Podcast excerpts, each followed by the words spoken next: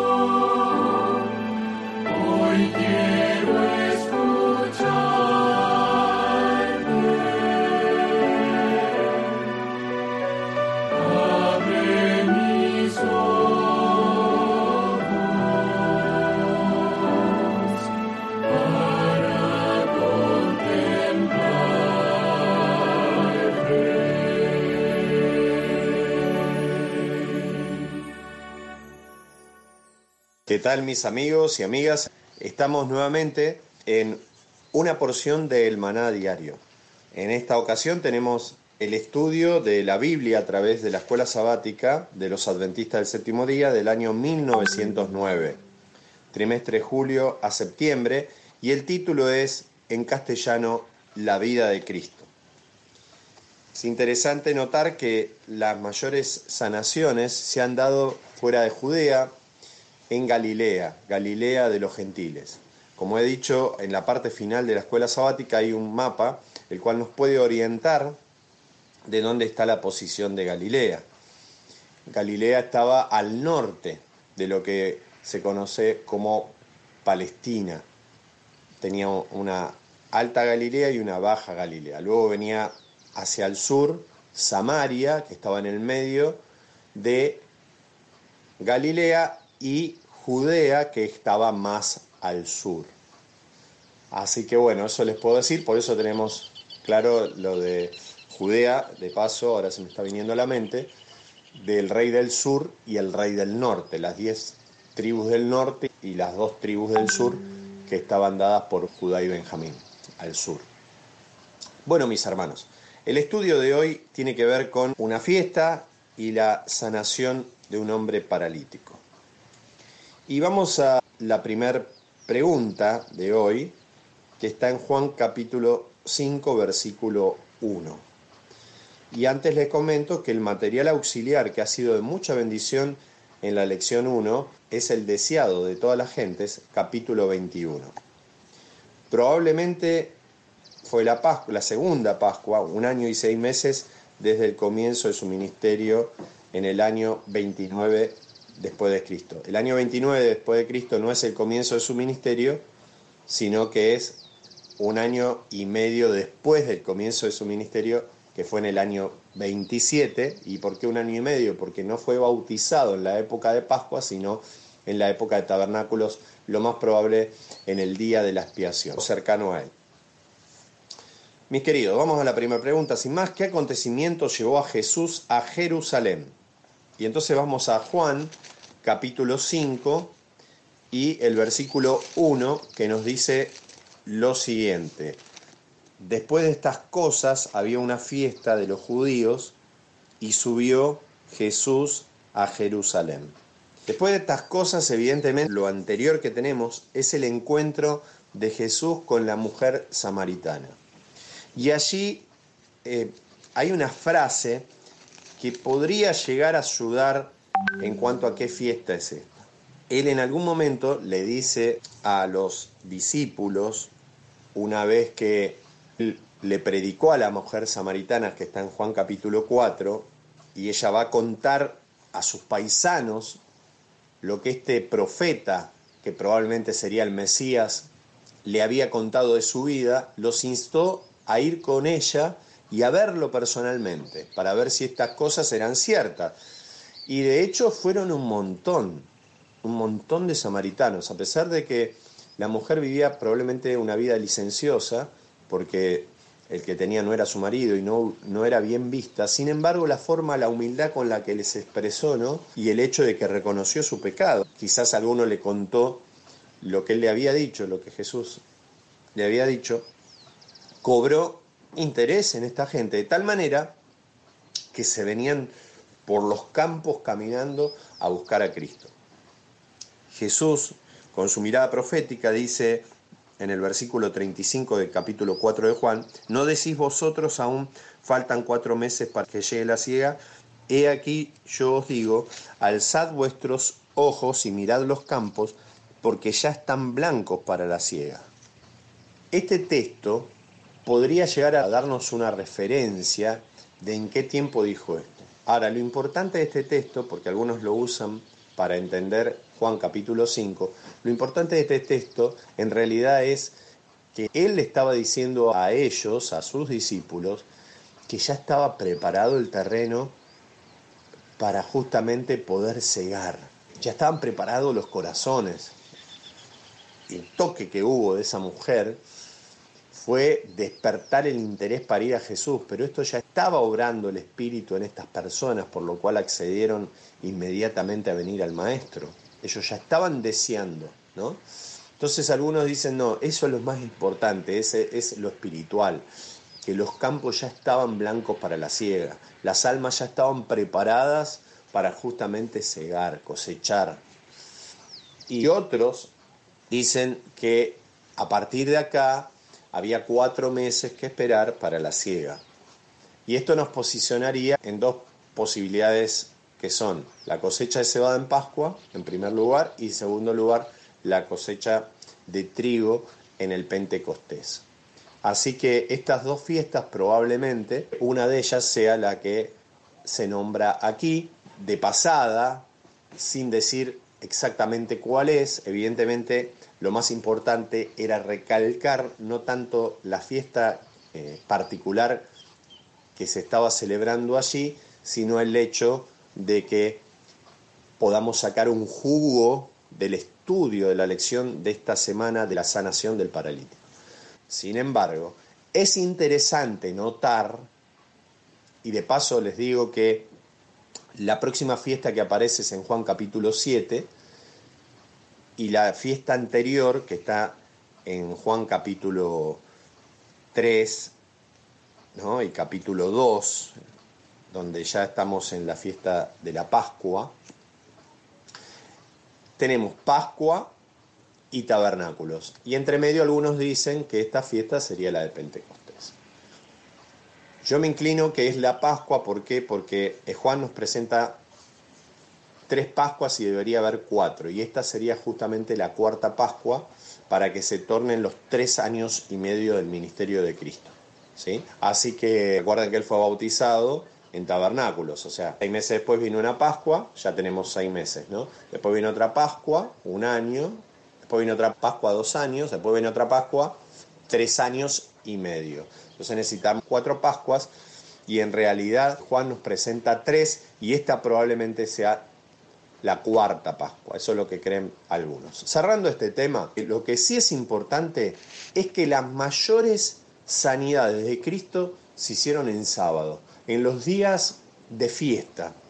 También hubo sanidad, pero particularmente vamos a ver que esta fiesta del capítulo 5 también era un Shabbat, era un sábado. Y esto nos muestra que en las fiestas y en los Shabbats que son las fiestas solemnes de Levítico 23, que el Espíritu de Dios se mueve de una manera poderosa. Y si no, pregúntenle a aquellos que recibieron el mensaje de los apóstoles en Pentecostés. 3.000 almas en un día, después 5.000, etc. O sea, Dios se mueve en sus tiempos y se mueve de una manera muy especial. Vamos a ir a la pregunta número 2. Considere qué milagro se realizó aquí. ¿Qué pregunta le hizo Jesús al hombre imposibilitado y cuál fue su respuesta? ¿Qué le dijeron los judíos que hiciera? Esta pregunta está mal formulada. Es qué le dijo Jesús que hiciera. ¿Sí? Así que esto habría que corregirlo. En la revisión no lo vimos, ahora cuando estaba estudiando nuevamente el tema, les aclaro que yo soy una persona de las que revisa esto y siempre pasa esto que algo se te va, por más que lo hagas riguroso y todo, porque este servidor lo hace con la Biblia, con los escritos, cuando se usa el deseo de toda la gente o se usa del discurso maestro de nuestro Señor Jesucristo, etcétera y hay hermanos que lo van traduciendo, pero esto pasa en aquellos que tienen un montón de eficacia y experiencia en esto pasa. Y bueno, acá pasó que esta pregunta está mal formulada, probablemente por los mismos adventistas pioneros, y esto nos muestra que eran personas humanas que podían tener errores y no por eso es que su mensaje no sea efectivo o eficaz, productivo y venido del cielo. Mismo en la Biblia hay veces que se cometen errores de este tipo, no obstante esto no quiere decir que toda la Biblia no sea inspirada por Dios, o sea, Dios inspira la mente y no la escritura de las personas. Y ahí vemos una combinación de lo divino y de lo humano. Bueno, ¿qué le dijo Jesús en la otra pregunta? Hermanos, vamos a ver lo primero. Considere el milagro que se realizó aquí. Para eso hay que leer del 2 al 9, versículo 2 al 9, y ya vamos a la lectura.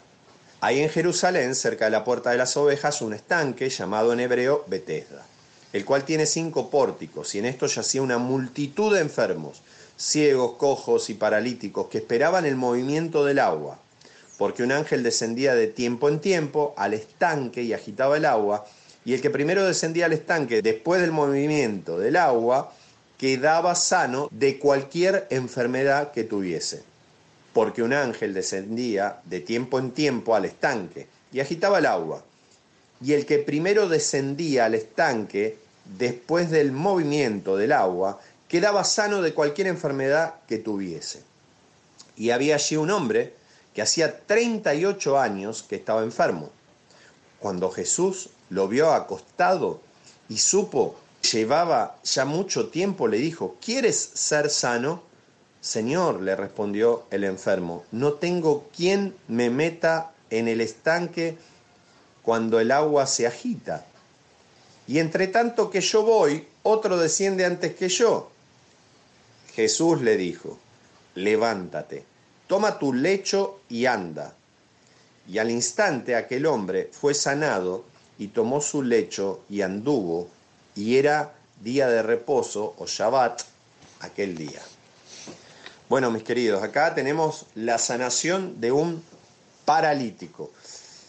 Una persona paralítica eh, tiene dificultades físicas para llegar a un lugar tiene el deseo, como este hombre, de justamente ser tocado, de ser sanado. ¿Quién sabe cuántos años estuvo ahí?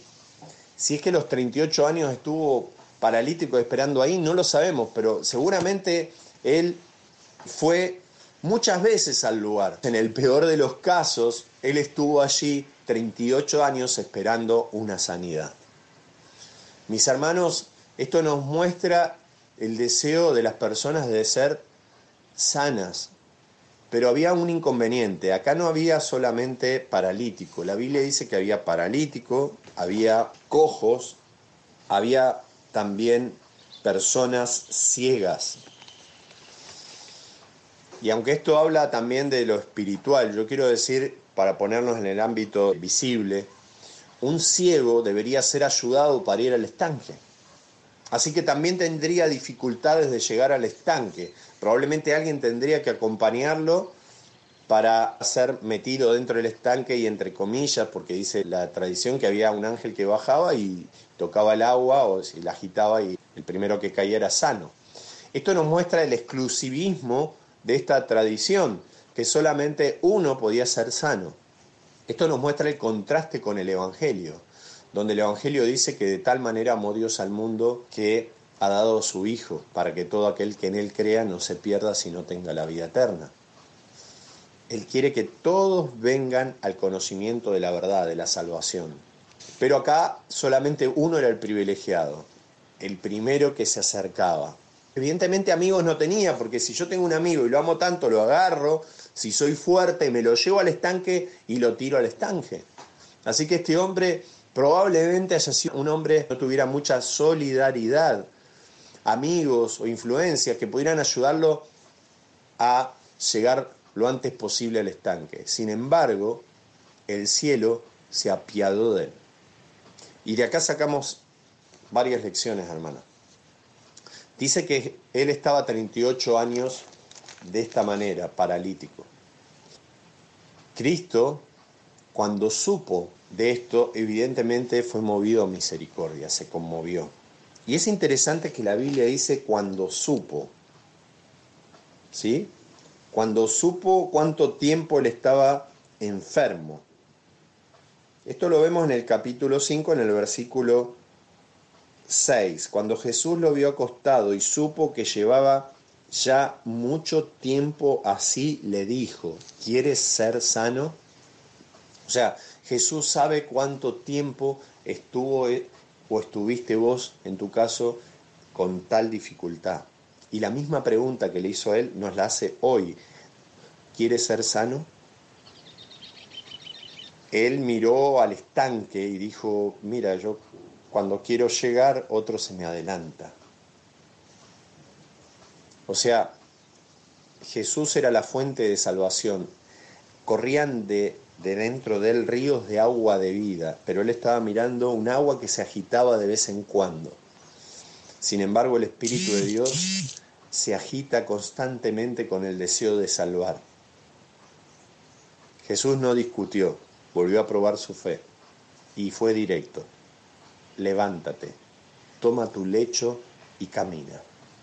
Habrá sido sorprendente para el paralítico el diálogo ¿no? y la respuesta de Jesús, pero habrá habido en él un desconcierto y a su vez una generación de fe, porque la fe viene por el oír de la palabra. Y ese hombre quedó ahora entre la palabra de Dios y la tradición humana. ¿A quién hago caso? Hay mucha tradición dentro de la denominación adventista del séptimo día hoy? ¿A quién creo? ¿A la palabra de Dios o a las tradiciones de los hombres? A los que dicen que hay que levantar pastoras o a la palabra de Dios que dice que quien debe llevar el orden evangélico es un varón en la iglesia. Esto no quiere decir que no haya profetas que puedan ser mujer, porque la Biblia también lo dice, pero en ningún lado dice que haya que haber pastoras, por más que las mujeres de los ancianos y los pastores cumplen una función vital. Pedro, por citar a alguien, él estaba casado.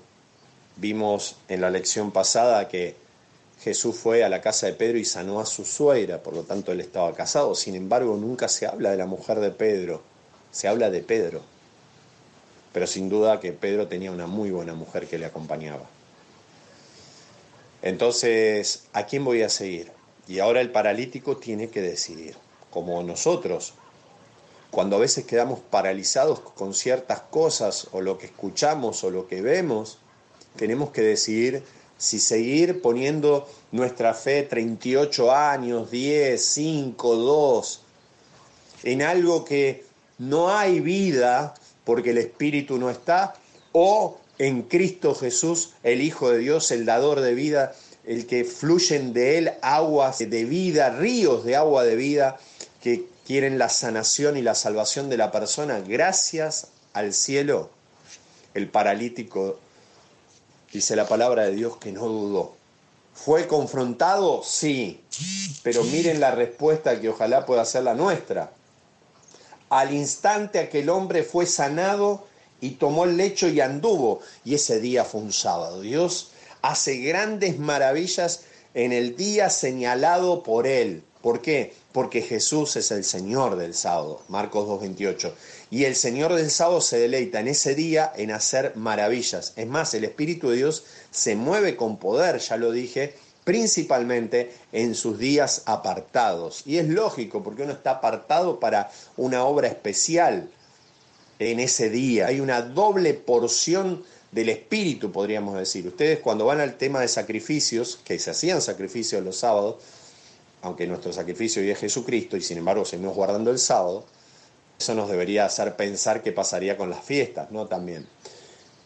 Pero volviendo al tema este, en números 28 dice que cada día se sacrifica un cordero, uno a la mañana y otro a la tarde. Sin embargo, el sábado, si ustedes leen, se sacrifican dos corderos, dos a la mañana y dos a la tarde. Y eso me muestra, por lo menos a mí, que hay una doble bendición en ese día que ha sido apartado por el Señor. Pero vamos a la actitud del hombre. El hombre creyó, se levantó y ¿qué hizo? Y anduvo. ¿Quieres ser sano? Es la pregunta de esta mañana a través del maná diario, que es aquel que descendió del cielo, Jesucristo. ¿Quieres ser sano? Si hay alguna dolencia, si hay alguna parálisis para enfrentar problemas, etcétera, si crees, es la palabra de Dios tan eficaz, ayer como hoy. Pero el Señor pregunta, como un caballero, ¿quieres ser sano? El poder está para aquel que cree. El que se beneficia del poder de Dios es aquel que cree en la palabra de Dios. Este hombre creyó y fue sano. Y entonces voy a leer las notas finales y con esto vamos a dar justamente la conclusión para el día de hoy. Nota 1. Una fiesta de los judíos. Hay una gran diferencia de opiniones en cuanto a esta fiesta, pero muchos eruditos autorizados están de acuerdo que era la fiesta de Pascua y que un año de ministerio en Galilea transcurre entre esta y Juan 6.4, que es su tercera Pascua. Algo hablé de esto al principio. Nota 2. Las notas, qué lindas del simple relato de la escritura acerca de cómo Jesús sanaba a los enfermos, podemos aprender algo con respecto al modo de ir a Cristo para que nos perdone nuestros pecados. Veamos ahora el caso del paralítico de Bethesda. Este pobre enfermo estaba imposibilitado. No había usado sus miembros por 38 años. Con todo, el Señor le dijo, levántate, alza tu camilla y anda o tu lecho. El paralítico podría haber dicho, Señor, si me sanares primero, obedeceré tu palabra. Pero no, aceptó la palabra de Cristo, y voy a agregar primero, creyó que estaba sano primero e hizo el esfuerzo enseguida. O sea, creyó e hizo el esfuerzo sabiendo que ya estaba sano por la palabra, quiso andar y anduvo. Confió en la palabra de Cristo y Dios le dio el poder. Y así fue sanado. Precioso, me hace acordar la decisión que tuvo Daniel, ¿no? Primero en su corazón creyó y entonces dijo, no, yo no quiero esta comida, por favor, sáqueme esta comida y tráigame agua hierbas, hortalizas, etcétera, para comer. Y el texto que sigue dice, y Dios le puso en gracia delante del jefe de los eunucos. O sea, él tomó primero la decisión en su corazón, en su mente, pero después Dios le bendijo y le dio gracia. Y acá vemos lo mismo, él toma la decisión, él cree en la palabra en su mente, hace el esfuerzo por haber creído en la palabra y ¿qué pasa? Dios le da el poder cuando uno cree para que eso se cumpla. La combinación de la divinidad con la humanidad, la unión de lo divino y lo humano, el poder de Dios tremendo para obrar, salvífico, sin lugar a dudas, que puede romper cadenas, sin lugar a dudas, pero el tema es que hay una combinación con lo humano, lo humano es creerle a Dios. Es verdad que la fe viene por el oír la palabra de Dios, pero eso se suscita en el hombre, en el ser humano. Y una vez que se suscita esa fe, yo tengo que accionar conforme a esa fe. La voluntad tiene que estar puesta o dispuesta justamente a creer. Y entonces toma su decisión. ¿Está todo el poder para sanar? Sí, pero para solo aquel que cree. Esta persona creyó y espero que vos también creas, porque así es como sana Dios al pecador. Lo vamos a ver ahora. Tú también eres pecador. Ahora aplica al tema espiritual. No puedes espiar tus pecados pasados. No puedes cambiar tu corazón y hacerte santo. Mas Dios promete hacer todo esto por ti mediante Cristo. Crees en esa promesa. Confiesas tus pecados. Te entregas a Dios. Quieres servirle Tan ciertamente como haces esto, Dios cumplirá su palabra contigo. Si crees la promesa, si crees que estás perdonado y limpiado, Dios suple el hecho, estás sano. Tal como Cristo dio potencia o poder al paralítico para andar cuando el hombre creyó, que había sido sanado, así es, si tú hoy lo crees. El Camino a Cristo, página 50, y con esta perla preciosa de gran precio, cerramos el programa de hoy del Maná Diario. Que Dios te bendiga, que podamos creerle a Dios, a su palabra, que si estamos en un momento de decisión entre una cosa y la otra, optemos por seguir al Cordero por donde quiera que va y sin duda Él nos sanará y nos llevará ciertamente, confiadamente, al puerto seguro, a Canaán la celestial. Dios les bendiga y nos vemos en la próxima audición del Maná Diario. Shalom, paz del Señor.